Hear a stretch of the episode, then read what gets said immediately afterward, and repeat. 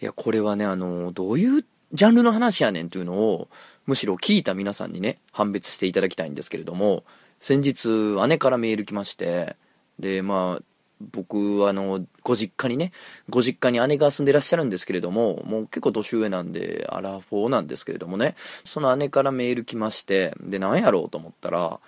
この4月に、なんか友達のEXILE ファンの友達が、うちの姉貴ものすごい EXILE ファンなんですけど、あの、 EXILE ファンの友達がこう東京に行くと。なんかコンサートかライブかなんかで行くから、あの、どうやろと。高秀の家に泊まれたらええんやけど、みたいなメール来て、ん？ん？ん？ん？と思って。いや、お前じゃなくて、みたいな。いや、お前も嫌やでと。お前も嫌やけど、まあ一応兄弟やから、まあ、一泊ぐらいは、まあまあ置いたらんではないと。やけど、おま、お前の友達？みたいな。俺知らんしな、その人っていうのがあって。で、え、どういうこと？みたいな。俺知らん人やんな、っつったら、さ、知らん知らんと。その、ただのエグザイルファン仲間の人やと。で、え、マジどういう人なんと？で、まあちょっと冗談で、まあまあ、男かね、やろうか、まあまあ可愛けりゃ考えんでもないぞみたいな返事したら、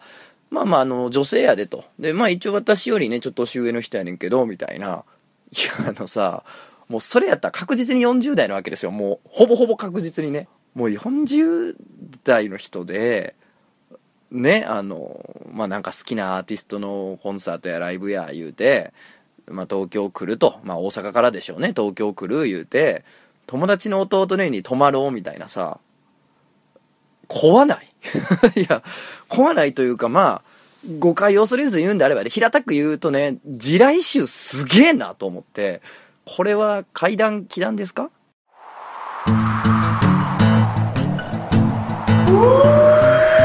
漫画犬。はい、皆さんこんばんは。ラジオ漫画の漂流編のお時間です。お相手は私漫画を描いている者、とつの高秀です。本日も最後までよろしくお願いします。ということでですね、そういうことが最近ありまして、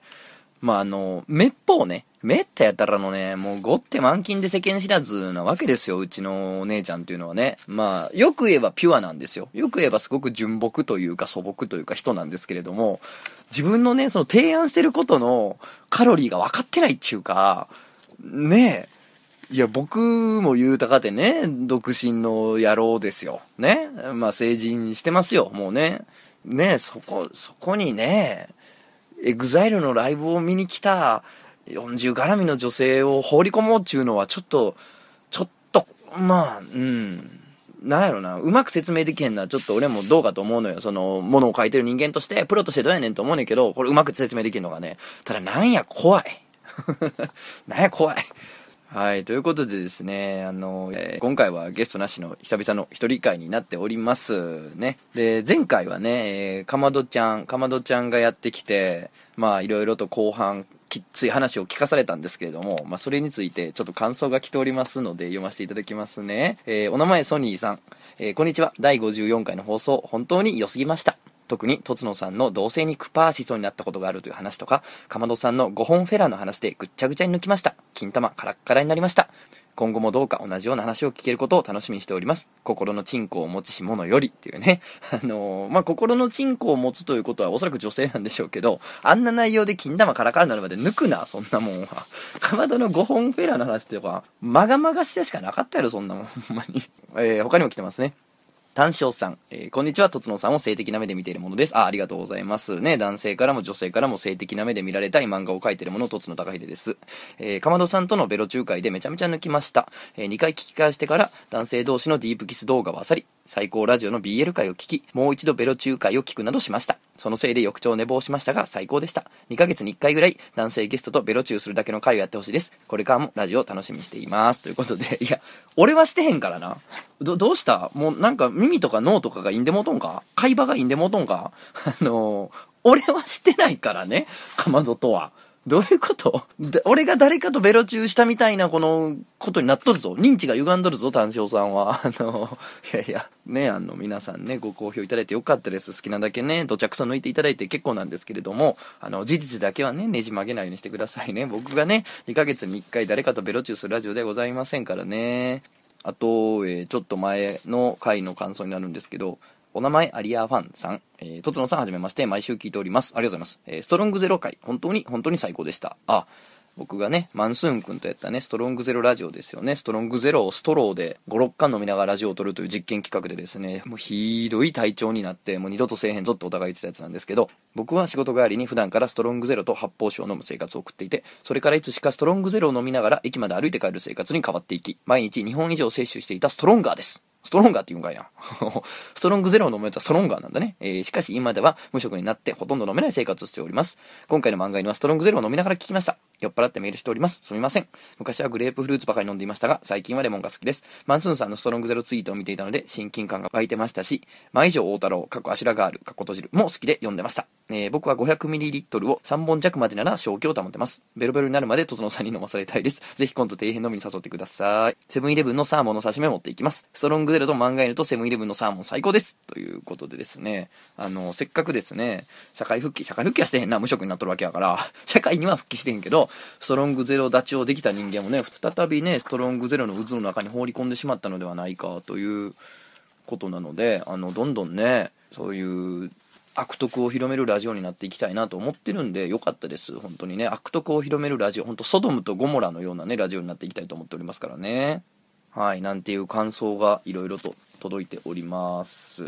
で、今回はね、あの、お聞きの通りですね、久々に一人会なんですよね。で、一人会なんで、まあ、せっかくやから、ゲストの人がいらっしゃったらやりにくいことをやろうということでですね、僕が好きなものをひたすら語ると。ね、好きなものを語り続ける回にしようと思ってるわけですよ。これね、人がいらっしゃったらね、僕のテンション上がりすぎて、ずっと喋ってしまって、相手の方を置いてけぼりにする可能性があるので、まあ、せっかくが一人の時にやろうということで、僕の大好きなものについて、今回語ろうと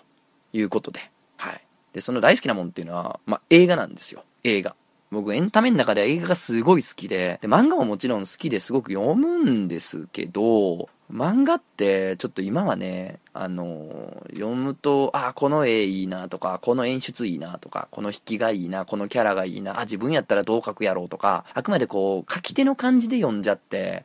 エンタメをただ楽しむというか、ちょっと教材みたいなとこもあるんですよね。資料みたいなとこもあって、純粋に楽しめるっうもんではないのよね、今ね。だから、そういう意味で言うとね、映画っていうのはこう、もう完全にもうお客さん気分でもうポカーっと口半開きで楽しめるから、まあそういう意味で大好きなエンタメなんですけど、その映画について語ろうと。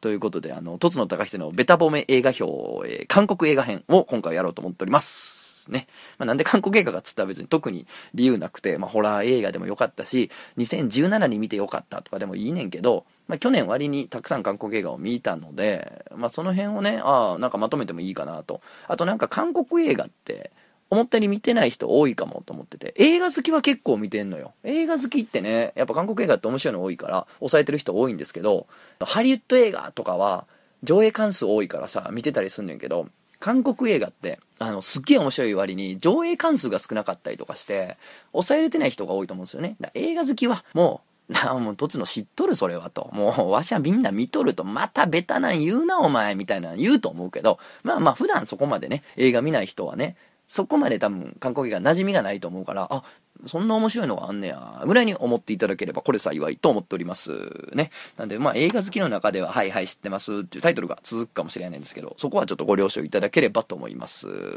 はい。ということで、えー、何本か紹介していきますね。まあ5本ぐらいかな紹介できたらいいかな。早速1本目いきましょう。1本目はね、息もできない。息もできないですね。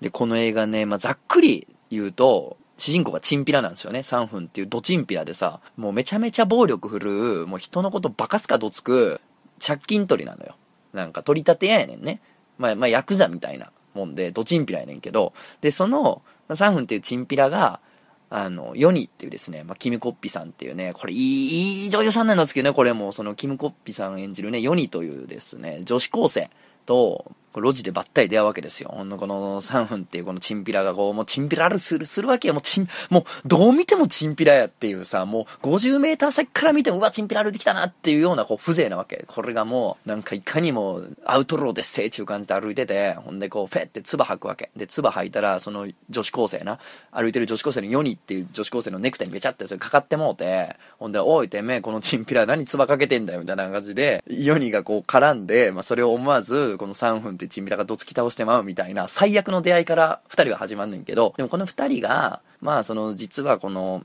家庭というのかな。まあ母親がどっちもいなかったりとか、でその父親がまたこれ暴力を振るような人間であったりとかっていう、まあなんかこう、ある種似たような孤独とか痛みを抱えてる二人なんだよね。で、まあそのひょんなことで出会った二人が、このお互いの孤独に触れて、で、このうまく生きられないすごく不器用な二人が、お互いおる時だけ、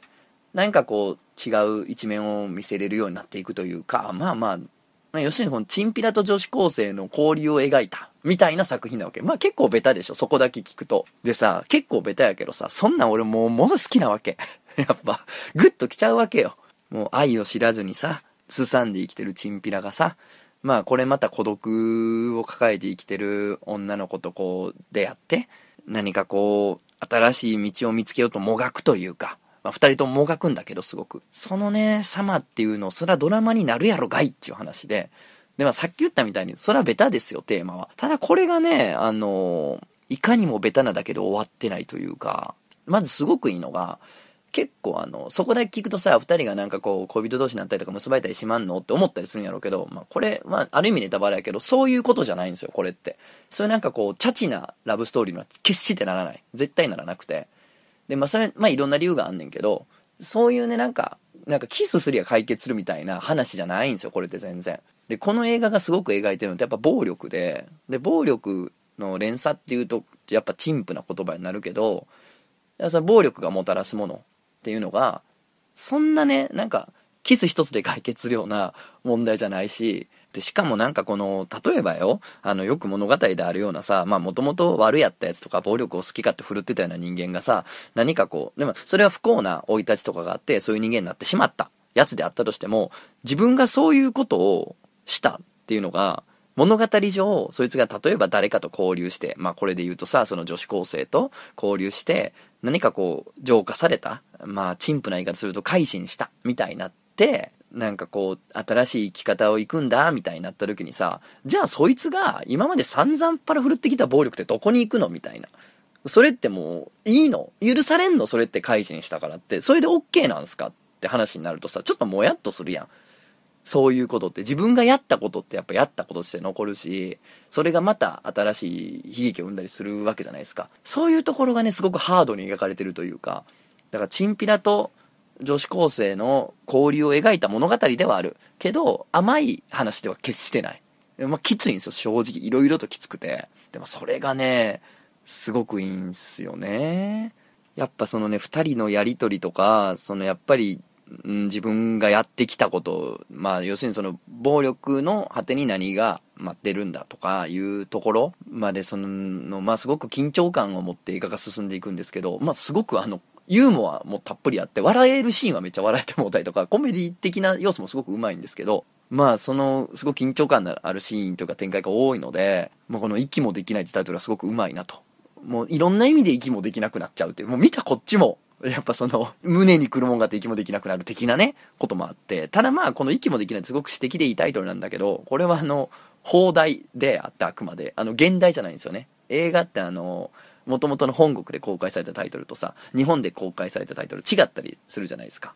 例えばそのアカデミー賞を取ったほら、ノーカントリーもさ、ノーカントリーだけ日本で公開されてね、ノーカントリーってタイトルだけ聞くと、ん？国はない？ん？国がない？みたいなよくわかんなくなっちゃうんだけど、本国のね、アメリカで公開されたバージョンのあの、 No Country for Old Menって、 for Old Menっていう部分がついてくると、あ、なるほどみたいな意味がちょっと変わってくるみたいなね。老いたる者の生きる国ではないみたいな意味らしいねんけど、で、これもまたちょっと有名な詩の一節やったりするらしくて、多分、そっちのネイティブ系の人からしたら意味がわかるタイトルなのかもしれないんですけど、まあまあそんな感じでさ、タイトルが変わるとちょっと映画の見方変わるじゃないですか。なんで、まあ、息もできないっていうタイトルすごくいいと思うし、見方もそれで結構作られるとこあんねんけど、もともとのタイトルは、すごく汚い韓国語で、日本語で直訳すると、うんこばえみたいな意味らしいねんけど、それね、もう、超汚い言葉をタイトルにするぐらい、まあ、ごちごちの作品というか、まあ、綺麗事じゃねえんだぞっていう感じ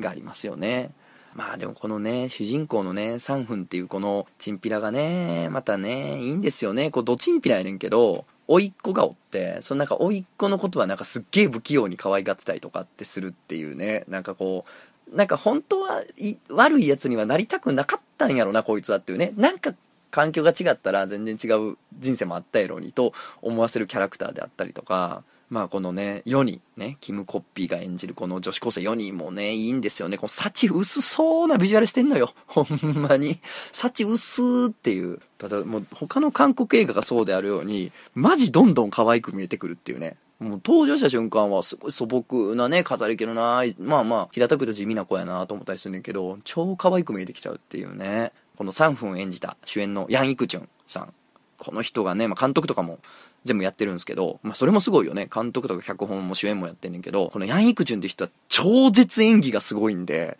それをぜひ見てほしいですよね。最近ではね、菅田将暉さんね、日本ですごい今、人気の若手の菅田将暉さんとダブル主演で、ああ、こうやっていう映画にダブル主演で出てて、まあ、この息もできないでは、もう半端ないハイパードチンピラ役で怖みたいな、絶対この人怖いよと。俺その辺でばったりやっても、まあなんか東京に住んでたりすることもあるらしくて、だからそのその辺でばったりやっても俺目合わせられへんと怖すぎるって思うねんけど、息もできないの方のね、感じでは。やけど、ああ荒野の方では、喫音症っていう、あの、どもりのある、あぼ、ぼ、ぼ、僕はおにぎりが好きなんだな、的な。あの、そういう障害を持ってる、すっごい物静かというか、気弱な青年を演じてて、あれ？この人すごい器用な人なんかなって思わせるっていう、もう悪夢みたいに演技が凄まじい韓国俳優さんなんで、このヤン・イクチュンさんの演技にもド注目っていうですね、もう息もできないがまずおすすめですと。じゃあ2本目ね、2本目行きましょう。2本目はね、アシュラ。アシュラ。はい、これですよ。あの、これもまたまたハードな映画で、あ、あの、言い忘れてましたけど、あのラブロマンス一本もないんで、今回。もう一本もないです。いや、あんねんで、いいラブロマンスって、それこそさ、猟奇的な彼女とか、私の頭の中の消しゴムとか、いいやつあんねんけど、まあ、もともと僕、ラブロマンス見ないんで、韓国映画だろうと、ハリウッドだろうと、邦画だろうと、ほとんど見ないんで、まあ、だから入ってないっていうだけの話ね。で、話戻しますけど。で、アシュラよ。これがね、いいんですよ、これも。ざっくり言うと、まあ、悪徳警官がブチギレまくって大暴れするって映画やねんけど、もうこのブチギレっぷりを見てほしい。このブチギレっぷり。で、ストーリーとかあらすじ自体は、まあ、アンナム市っていうね、まあ架空なんだけどね、アンナム市って町があって、で、そこの市長が、まあハイパー悪徳市長なのよ。もう、悪いことしまくりで汚職しまくりみたいな。なんか賄賂だどうとかね、そういうことをやって、あと、ライバル。を、なんか、まあ、それこそ殺したりしてんちゃうかな、ほんまに。かなりハードな。で、ヤクザとも超つるんでてみたいな、超悪い市長がいて。で、その市長が、まあ、検察とかに目つけられてんねんけど、なかなか捕まらんわけ。で、それなんでかっつったら、なんかその、証人になってくれる、市長を告発してくれるやつが、もういきなり口閉ざしたりとか、どっか行方不明になったりとか、そういうことがたくさんあって、まあ、全然捕まらんと。で、それを手引きしてるというか、そういうなんかこう、汚れ仕事をやってる。市長を守るためにいろいろダーティーなことをやってんのが、まあ、これまた汚職警官なんですよ。で、この汚職警官がま主人公。ハンドギョンという汚職警官が主人公で、で、まあ、この悪徳市長のまあ倉庫ですよね。走るのね。こう、まあ、使いっ走りというか、まあ、手下になって、悪徳警官、ハンドギョンという悪徳警官が、まあ、いろんな悪いことをするわけですよ。ね、あの、口封じとか、証拠隠滅とか悪いことすると。で、まあ、なんでしてるかって言ったら、まあ、金がいるからやねんけどね。まあ、病気の奥さんがいて、まあ、金がいるみたいな背景もあんねんけど、それでまあ、いろいろ悪いことする汚職警官になっちゃってる主人公がいて。でもある日、公安が、まあ、国家権力側がね、公安とか検察側が、このハンドギョンと汚職警官に目をつけて、まあ、こいつをグイッと捕まえて、お前あれやろと。市長の、あの、言いなりの手下やろと。で、いろいろ悪いことをしてるやろと。で、ここは一つ、スパイになってくれんかと。で、スパイになって、市長の汚職の証拠をね、捕まえ、掴んでこいと。で、掴んで持ってきたら、まあまあ見逃しちゃると。まあそうやなかったらお前みたいなもんなんぼでも捕まえんぞと。悪いこといっぱいしてんねんからと。いうことで、スパイを命じられると。で、まあこの検察側も、まあいいやつに、まあその、国家権力側というか汚職市長を許さないっていうことでさ、なんかまあまあ正義の味方っぽいと思うやんか。でも全然ちゃうわけよ。このアシュラって映画のすごくいいところは、いいやつなんか一人も出てこうへんところがすごくいいのよ。もうね、アウトレイジ場合にも全員悪人なの。ほんま、どちくしょうばっかり出てくんねやんか。まあまあ、検察側に一人だけちょっといいやつっぽい女人がおんねんけど、まあまあ、そんぐらいかなみたいな、強いて言うなら。もう登場人物の98%がもうどちくしょうしか出てこへんから安心して見れるっていうね。で、で、もう、スパイを命じられた汚職警官、主人公ハンドギョンね。これがもうその、まあお前ちょっと証拠掴んでこいって言ってね、あの、ガンガンどついてくる検察と、もう、超悪徳市長の間で板挟みになるっていう、まあまあ映画なんですよ。まあこの悪徳市長がまた良くてね、あの、ほんまにこの人、狂っとんちゃうかと。もう完全に頭いいんでもうとるやんっていう、ブチギレ演技連発のね、すごくいい役者さん、ファン・ジョンミンさんってすごくいい役者さんがいて、これが、あの、なんだこのキモいおっさんっていうぐらいブチギレ演技を連発してくれるんで、もうそれを見るだけでもおもろい映画ではあんねんけど、まあ、とにかくこの板挟みになっちゃった悪徳警官。これがまあ、どう、どうすると。果たしてこの証拠を掴んで、まあ市長をさ、まあ市直の手に委ねるとか捕まえさせんのかと。か、まあ、もしくは、あの、誘いを蹴って、市長側について、王将警官を続けるのかっていうか、これがさ、どっちに行っても地獄やん。結局。そのさ、市長をさ、スパイとなって市長を捕まえてもさ、病気の奥さんどうすんのっていう話もあるし、じゃあ市長側について検察を裏切った場合、普通にまあ自分が捕まるから、どうしようもないやんか。結局さ、もうどうしようもないのよ。こんなんて行き詰まってもうてるから。なんかこの無理ゲーよ。この無理ゲーをどうひっくり返すねんと。どうひっくり返したらええねんっていう男のドラマやねんけど、で、このね、あの、主演のこのハン刑事を演じてるこのチョン・ウソンさんっていう人なんですけど、この人がね、まあ他の映画にもね、あの、すごく有名な俳優さんみたいで向こうでは、他の映画でも見かけるんやけど、まあハンサムなんですよ。すっごい2枚目というか男前の役で、出てくることが多いねんけど、このね、アシュラでは、まあ汚いのよ。もうゴテゴテのヨレヨレでさ、もうボロボロやねやんか。もう汚い見ないの。もう目もさ、もうギラギラしてる割に気弱というか、もう全身から漂う負け犬感。これがすごくて、あの、すごく男前の俳優さんのはずやのに、ここまで負け犬感出せるかってぐらいヨレヨレでさ、なかなか難しいなと。ちょっとね、西島秀俊ぽさがあんねんけども、西島秀俊をあそこまで寄れるにできるのか、日本人はっていうところはあるよね。まあ見たい。そこまで寄れる役をさせられる西島秀俊。俺は見たいけどね。で、まあこのね、半刑事がどうしていくかっていう映画やねんけど、まあ見どころとしては、まあそのみんなの土下座っぷりね。下道たちが、もう血で血を洗う争いをし始めるとし続ける、このもう修羅の血股、もうまさにアシュラですよね。もう修羅の血股、もう血みどろの、もうあの陰謀と暴力渦巻くですね、もう悪人対悪人の血みどろっぷりがまず一つね、このがハードでいいという。あとね、あの、カーチェイスシーンが途中で挟まんねんけど、このカーチェイスシーンの凄さ。これも見てほしいですよね。どうやって撮ったんってマジでびっくりするなマジでわからん。なんか、日本映画でもハリウッド映画でもちょっと見たことない感じのカーチェイスシーンで、もうそれがめちゃめちゃすごいっていうのと、と、まあその、先ほど言ったチミドのシーンの美しさ。なんかね、痛々しいんやけど、美術がすごい上手いというか、レイアウトが上手いというか、例えば、そのなんかチミドのシーンの時に、花がカットの中に入ったりすんねんけど、そのレイアウトが、なんかその人間の争ってるシーンとこの花があしらわれてる位置とというか、なんかそれがめちゃめちゃ美しくて、かなりドロドロのシーンのはずやのに、なんか絵画的な美しさを感じてしまうというか、ハッとさせられるっていう美術の良さもまず見残りですし、あとね、何よりね、このね、反刑事がね、まあネタバレにならない程度に言うけどね、終盤ブチ切れるわけですよ。なぜならだってどっちってって地獄やから、どうせっちゅうねんみたいな。お前ら俺にどうせっちゅうねんみたいな。俺、じゃあどうしたらいいんすか？こんな板挟みでっていうのが、もうストレスがピークに達しに達しまくって、もうブチ切れるんですけど、そのブチ切れ方ブチ切れの演技を見てほしいというか、ブチ切れの演出を見てほしいですね。もう例えば今ね、はい、あの、もうみんなえ役者やと思って。自分を。自分を役者やと思って。ほんで、もう演技派やで。演技派の役者やと思ってやん。ほんで、はい、じゃああの、あのブチ切れてくださいと。ブチ切れ演技くださいって言われた時に、みんなどうする？え、ど、どういう演技する？その、みんなが思ってる斜め上を絶対行くことをしてくれるんで、もうそれを楽しみに見てくれっていうのが、アシュラです。アシュラはおすすめっす。のポンポンいかんだあかんな。ごめん、ちょっと時間かかりすぎてるな。えーとね、次はね、アジョシ。アジョシも見よう。あ、女子ってね、おじさんって意味なんですけど、おっさんおっさんみたいな、こっちで言うと。って意味なんですって、今ちょっと、意味やねんけどってドヤ顔で言ったけど、らしい。なんか、俺韓国詳しくないから、らしくて。で、そのまあ、おじさんみたいな意味やねんけど、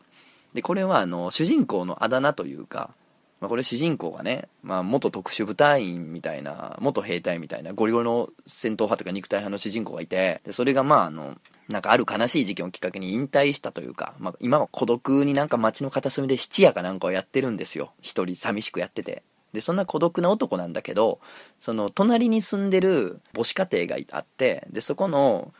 娘さん、そこのね、女の子ね、母子家庭の女の子、少女なんだけど、ソミちゃんっていう少女なんだけど、その少女が、あの、まあ、お母さんが働いてるからね、働いてるから、まあ、終日寂しくしてるわけやんか。で、その少女にとって唯一話し相手になって友達やと、その子が思ってんのが、まあその主人公なわけですよ。で、その主人公のことを、まあこの女の子がね、あの、あ女子あ女子、おじさんおじさんってこう、愛着を持って読んでるっていう話なんですよね。だからまあ女子っていうタイトルなんだと思うんだけど、でまあこのね、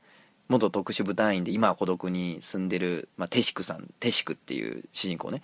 自分のことを唯一の友達だと思ってくれてる少女、ソミちゃんと、まあまあ、孤独な生活の中にもなんか唯一この少女との交流があってっていう生活をしてるんだけど、まあこのソミちゃんとそのお母さんが、まあ麻薬密売、人身売買組織に誘拐されちゃったから大変と。さあ大変。もうこのね、あ、女子、おじさんはですね、このソミちゃんとお母さんをこう、助けるためにですね、この追跡を始めるわけですよ。で、まあ、そのチンピラたちからするとさ、もうなんか隣のさ、ようわからんなんか質屋の、なんかこの物静かな無口の、まあ、ようわからんおっさんが、まあ、ロリコンの、ロリコンのこのおっさんというか、ね、あ、女子が、なんか、おるな、ぐらいやってんけども、これがもう、スーパー戦闘マシンなもんだからツアー大変っていう 映画で、もう、これがまあ強いと。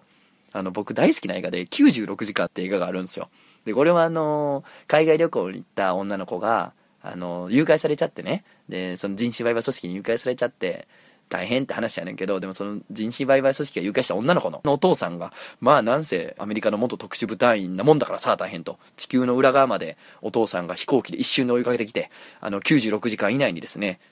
その人身売買組織をじわじわ追いかけながら皆殺しにしていくっていうですね、お父さんが主人公やから、お父さん視点から言うと、もうかっこいいヒーローもやねんけど、反対の悪役、人身売買組織視点から見ると、一気にホラー映画になるっていうめっちゃいい映画なんですよ。なぜなら、あの、誘拐した娘のお父さんが、スーパー殺人マシーンで、自分たちの仲間を一人、また一人と抹殺しながら、黒幕まで迫ってくるっていう怖い映画やからね。で、まあそんな感じで、あ、女子も、それなんですよね。誘拐した親子の隣に住んでた地味でネクラなロリコンおじさんが実はスーパー殺人マシンでしたっていうね。そして我々を一人また一人と抹殺していくっていう映画なんですけど。まあそれだけでさ、ちょっと見たいやん。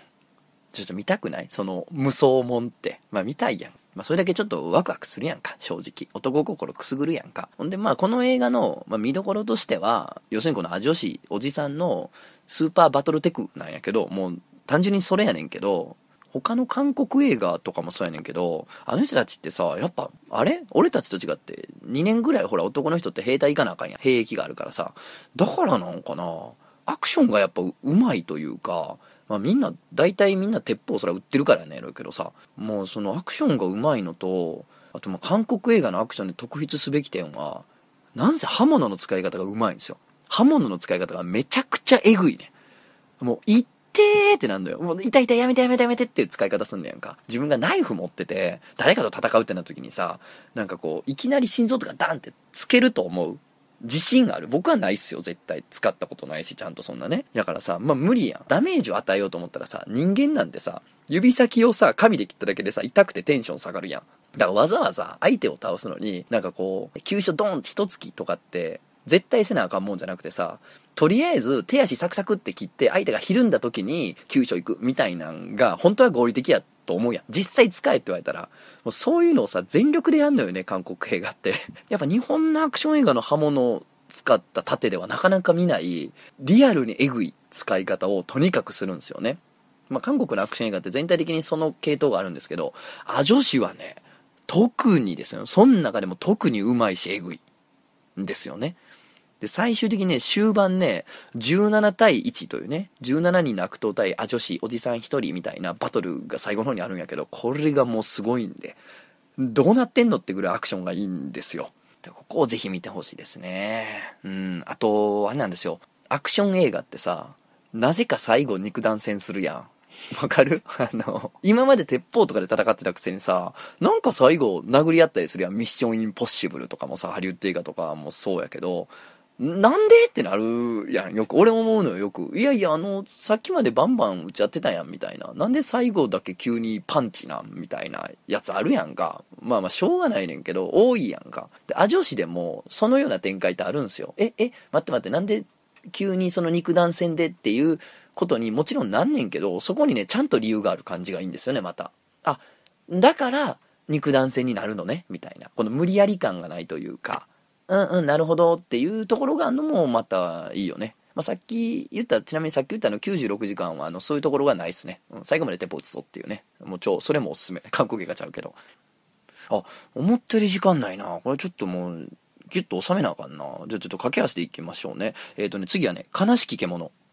悲しき獣。これタクシー運転手が主人公なんだけど、で、中国のね、朝鮮人自治区みたいなところで暮らしてるタクシー運転手が主人公で、で、そいつがあのー、借金があってもどうにもならんともう、全く首が回らへんってなって思って、で、その時に、あのー、あの、ヤクザのおっさんに相談したら、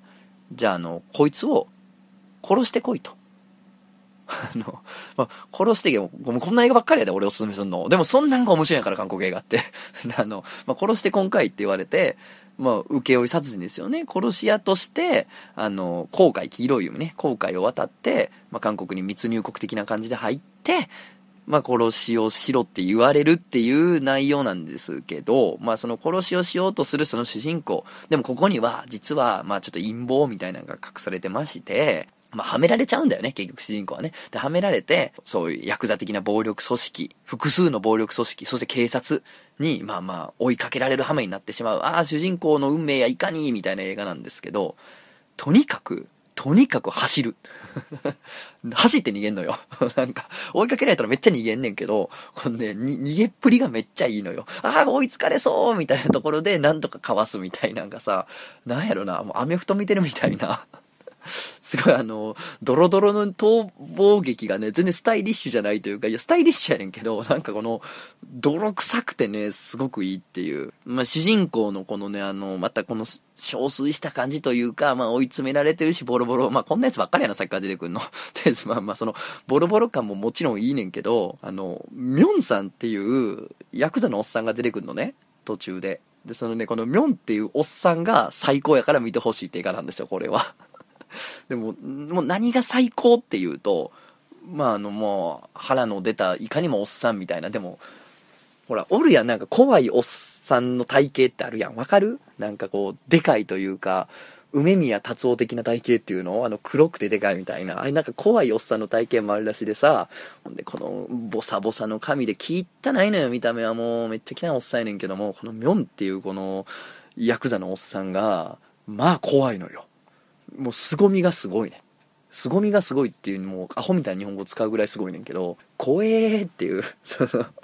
なんだこの迫力っていう感じなんですよね。方が、アウトレイジでもなかなかお目にかかられへんかったぞっていうぐらい今迫力あんねんけど、で、このミョンさんの、もしかしたらね、映画史上初めての武器で、この相手を殺したりすんねんけど、それが、牛骨やねんや。あの、牛の骨わかる？牛の骨。なんかこのおっさんがさ、なんかケンタッキー的な感じでさ、なんか牛の肉を骨付きで食うてるっぽくて、なんか韓国やとそういう料理があんのかな実際。まあとにかくなんか、その、ごっついさ、ごっつい牛の足の骨かなんかわからんけどが部屋にボンと転がってて、で、その襲撃された時にその牛骨で人間を殴り倒すねんけど、もう多分映画史上初ね、牛骨による殺人シーンね、これがインパクトが半端じゃないので、まあぜひ見てほしいな。あと、まあ、悲しき獣っていうタイトル通り、悲しいというか、まあ、哀愁漂う男の映画なんだよね、本当に。まあ、さっきから、あの、息もできないだのね、アシュラだの、ア女子だのって、まあ、基本的にね、悲しい男が出てくるのよ。で、悲しい男を演じさせると、なぜか韓国人に光るよねっていう。な、うまいんだよな、なんか。とにかくこの悲しき男の生き様を見て、すごく胸に迫る、実際すごくシリアスで胸に迫る映画なんだけど、で、実際その元のタイトル、悲しき獣もこれまた日本のタイトルで、もともとは航海、イエローシーっていうね、黄色い海っていうタイトルで、これもまたあの、韓国と中国の間にまたがってて、まあきっと密入国とかがそこで行われてて、いろんな犯罪の温床にもなってる場所やったりとか、まあいろんな意味があると思うんですよね。そこも踏まえて、すごくシリアスな内容ではあるんだけど、なんせこのミョンさん、ミョンさんの牛骨ボコボコシーンを見てくださいっていうことですね。はい、次は、えー、サクサクいきましょう。次は、お嬢さん。お嬢さんです。このお嬢さんって映画は、えっ、ー、とね、ざっくりとエロいんですよ。もうとにかくエロいんで、もうエッチだっていうところだけで興味惹かれて見てください、とりあえず。もうそれで見て損ないというか、え、エッチなん？えー、まあまあエッチなんやったらちょっと見てみるかっていう気持ちで見て、あ、すげえ映画やったなーって、なんか得できると思う。なんか、エッチに惹かれて見に行ったら、思った以上の収穫があるみたいな 感じがあると思うんですけど、まあ、ストーリーとしては、えー、日本統治下の朝鮮、1930年代なのかな？日本統治下の朝鮮で、まあ、主人公となるで、スッキさんって女の人がいて、これがね、詐欺グループの一員なんですよ。もともと孤児で、で、詐欺グループの一員として活動してるスッキって女がいて、で、それがある日ね、伯爵というあだ名の、まあ、凄腕詐欺師みたいな男の人がおって、で、そいつに、お、お前ちょうどいいと。背格好もちょうどいいからお前にしようってことで雇われて、あるお屋敷に行くんですよね。で、そのお屋敷っていうのが、なんかまあ日本人が持ってる屋敷で、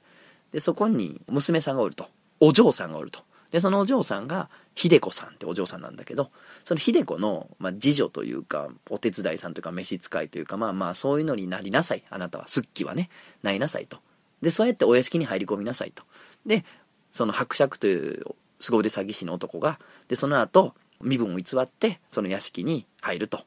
で、そっから、あの、そのお嬢さんね、秀子さんね、お嬢さんと、まあ、伯爵は、恋仲になりますから、なんとかと。で、恋仲になって、お嬢さんがね、秀子さんが持ってる莫大な、秀子さんが受け継ぐことになってる莫大な財産、そのすごいお屋敷とか含めた莫大な財産を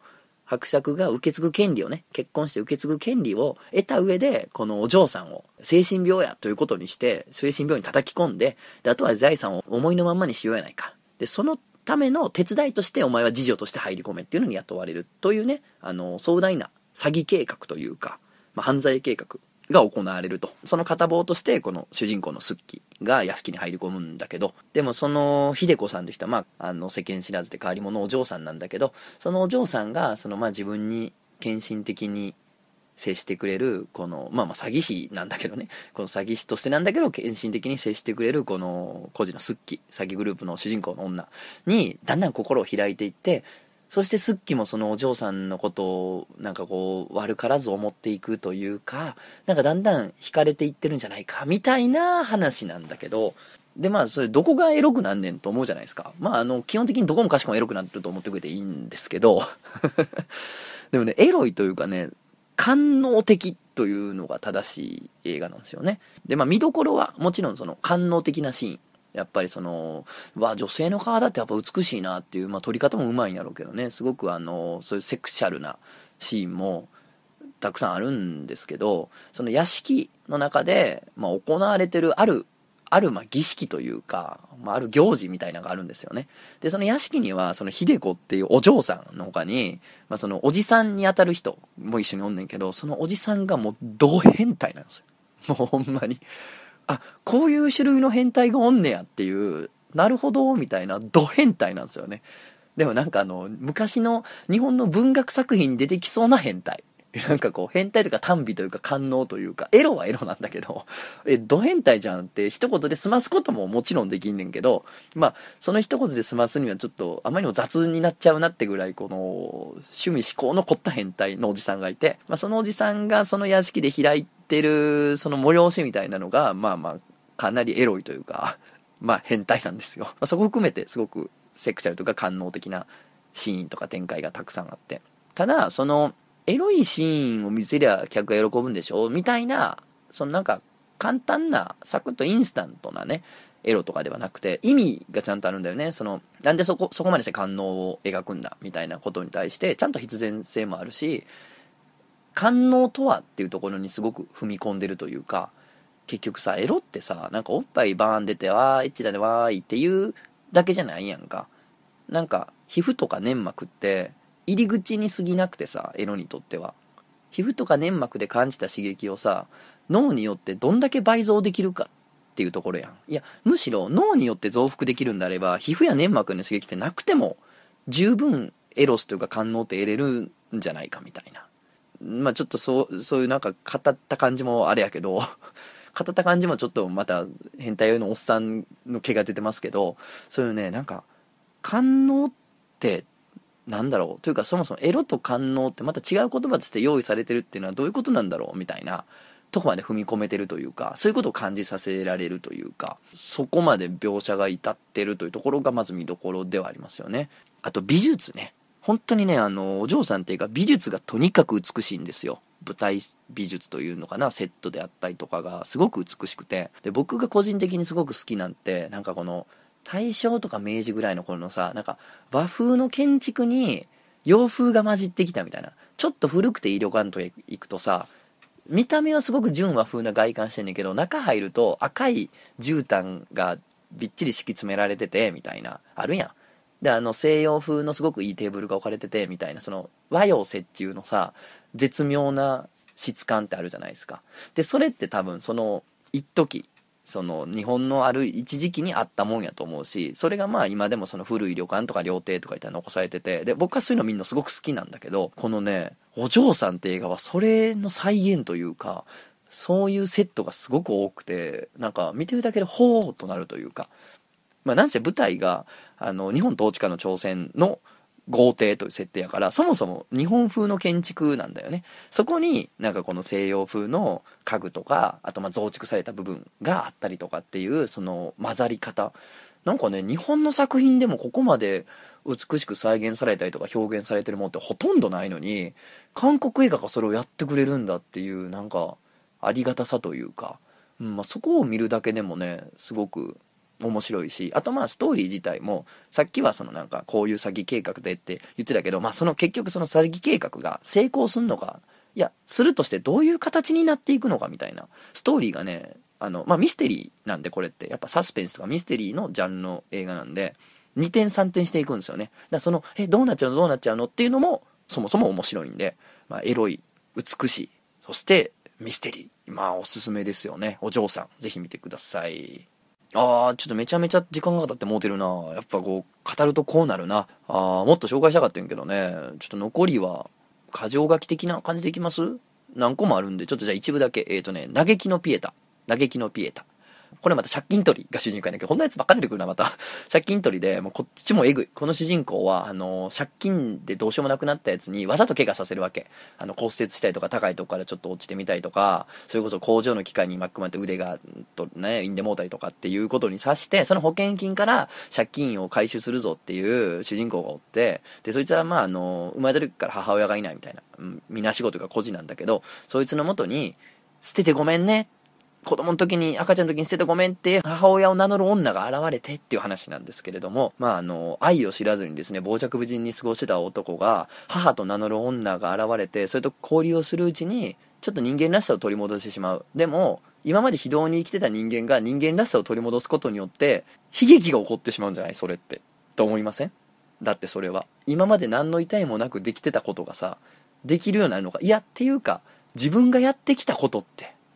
ね。っていうですね、なんせ後味が悪い映画なんで、ぜひ見てください。後味が悪いんで、このキム・キドクって監督さんはやばいんですけど、本当後味が悪くておすすめです。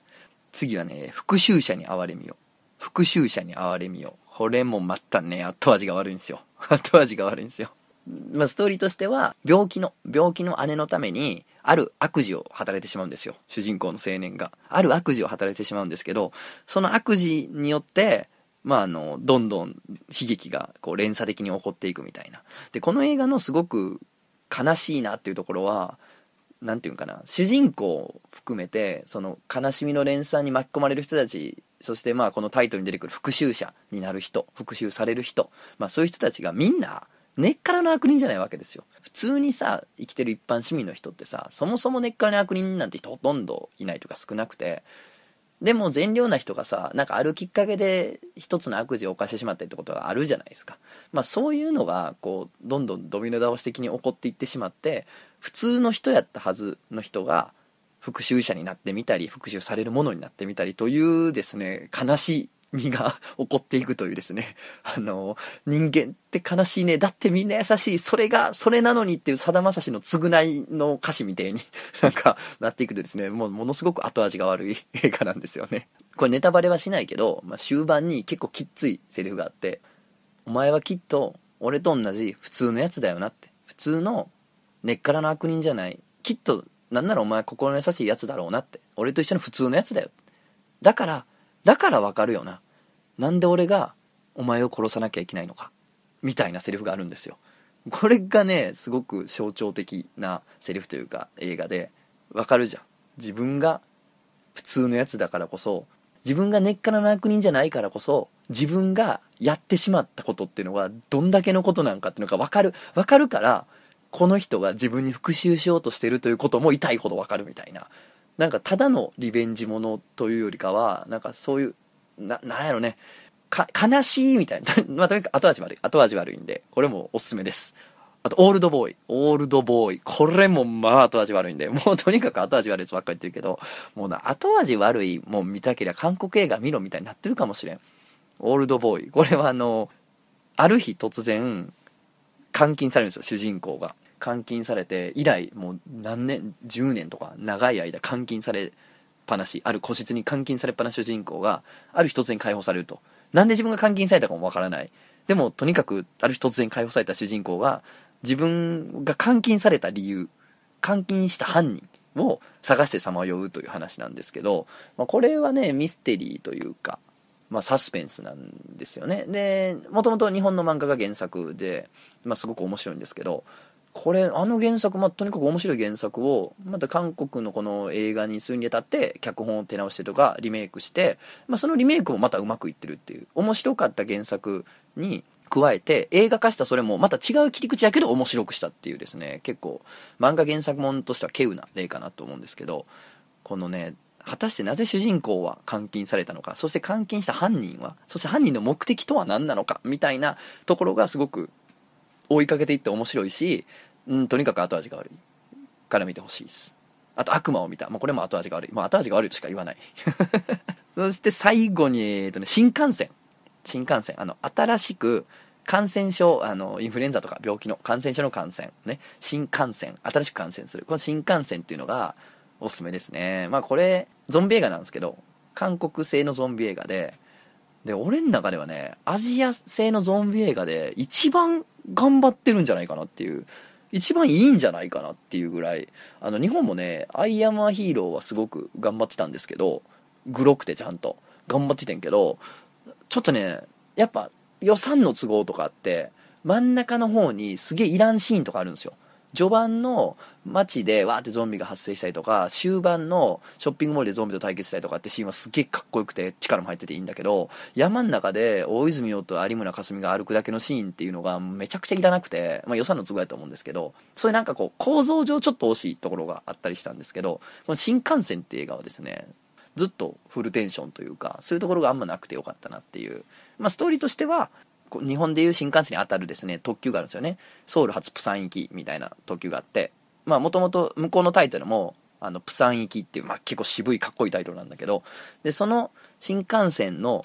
中でゾンビ感染が起こるんですよね。まあもともとはソウルで、ソウル市で感染が起こるって、その感染したゾンビウイルスみたいな、ゾンビ的な、ゾンビ的なことになっちゃった人が新幹線に乗ってきたもんだから、まあそっから感染が広がってっていう話で、まあ要するにこの新幹線の中だけで展開していくんですよ。あの狭い車内ね。中、自由何両ある狭い車内で、その中だけで展開していくっていう、よう頑張ったなっていうさ、だって電車の中、やで、電車の中でゾンビが現れてって話でさ、2時間近くとかもその映画の尺を持たせるっていうのが、いろいろ工夫してて面白いなっていう。しかもなんかゲーム的なんですよね、それってだって。横スクロールアクションじゃん。その、新幹線の車両の中にゾンビがわーって現れてきて逃げていくって、基本的に一方通行になるやん。だって電車の中やからさ。だからそういうなんか、ゲーム的な構造も面白いんだけど、なんせね、ゾンビがね、速い。強い。そして感染したらなんかめっちゃすぐなるみたいな。噛まれて何時間も経ってとかじゃなくて割にすぐなっちゃうんですよね。なんかそのスピード感もいいし、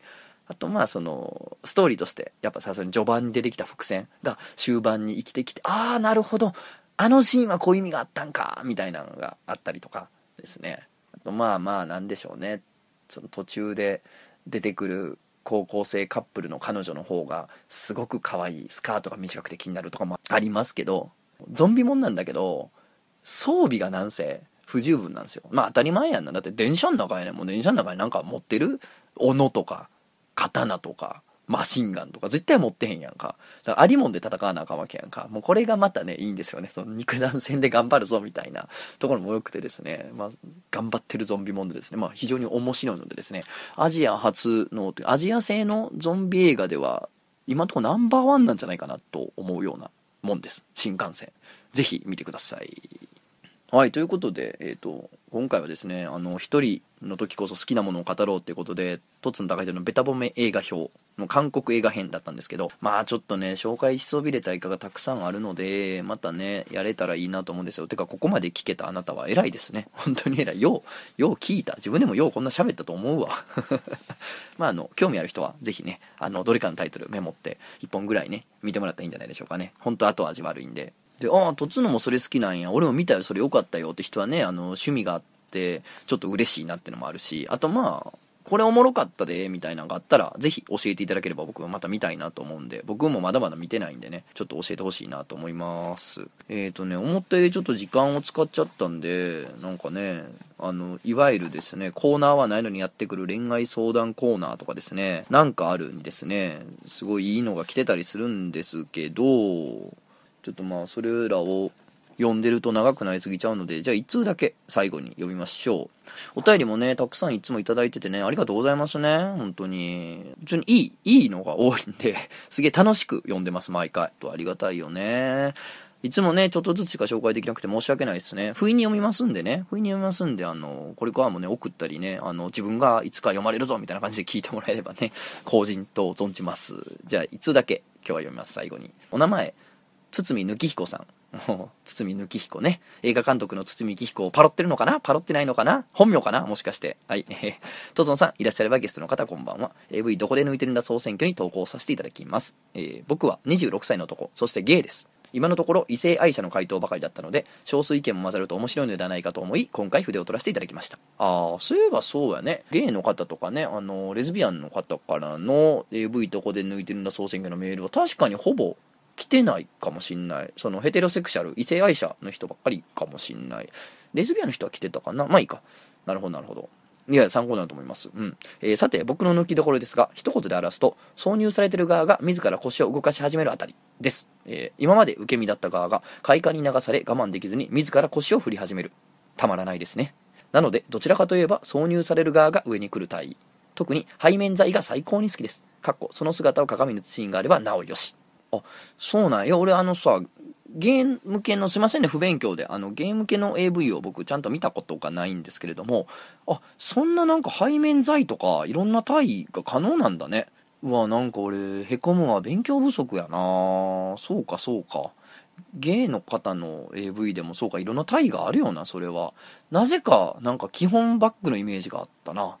なんでやろな。良くないな、こういう先入観は。すごい勉強になります、確かに。えー、ちなみにジャンルとしてはユニフォームもの。特に野球、サッカー、ラグビーが大好物です。いいですね。ラグビーが入ってるのがまたいいですね。えー、これは異性愛者向けでもあるあるだと思うんですが、着衣物を歌っておきながらすぐに脱がす AV は最悪じゃないですか？制作陣は何も分かってねえならさっさとやめちまえせめてソックスは脱がすな以上、僕の AV 抜きどころでした。とつのさんの分析の一助になれば幸いです。また別のコーナーにも投稿させていただきます。これからも漫画ラジオともに楽しみにしています。アリスと太陽面白かったです。うわー、嬉しいですね。僕はね、去年ジャンプで載った読み切りですよね。いや、これ、100点じゃない？な、漫画ラジオともに楽しみにしておりますの先にさ、具体的なタイトル付きで面白かったですって、これもう100点。堤抜き彦100点ということなんですけど、なるほど。いや、ありがとうございます。分析のね、一助になりました。あのー、背面剤はそうあるよなみたいな、まあ、ちなみに僕はタイは対面剤が好きですけど、まあ、それはどっちでもいいと思うんですけれども。なるほどね。はいはいはい。いやそんな感じでねあのゲイとかレズビアンの方からのお便りも随時お待ちしております。ということで、えー、本日は、えー、一人会となりましたが長々とお付き合いいただきありがとうございました。また来週も聞いてください。いやこの挿入されてる側が自ら腰を動かし始めるあたりわかるわ。いやわかる。なもうまあ AV というかもうこれはもう実際もそうやけどもうこれはわかるわ。その単位でそれしだすか？みたいな方がいいよな。聞くよな。それほど聞く。聞く。もう一度言うけどそれが一番聞く。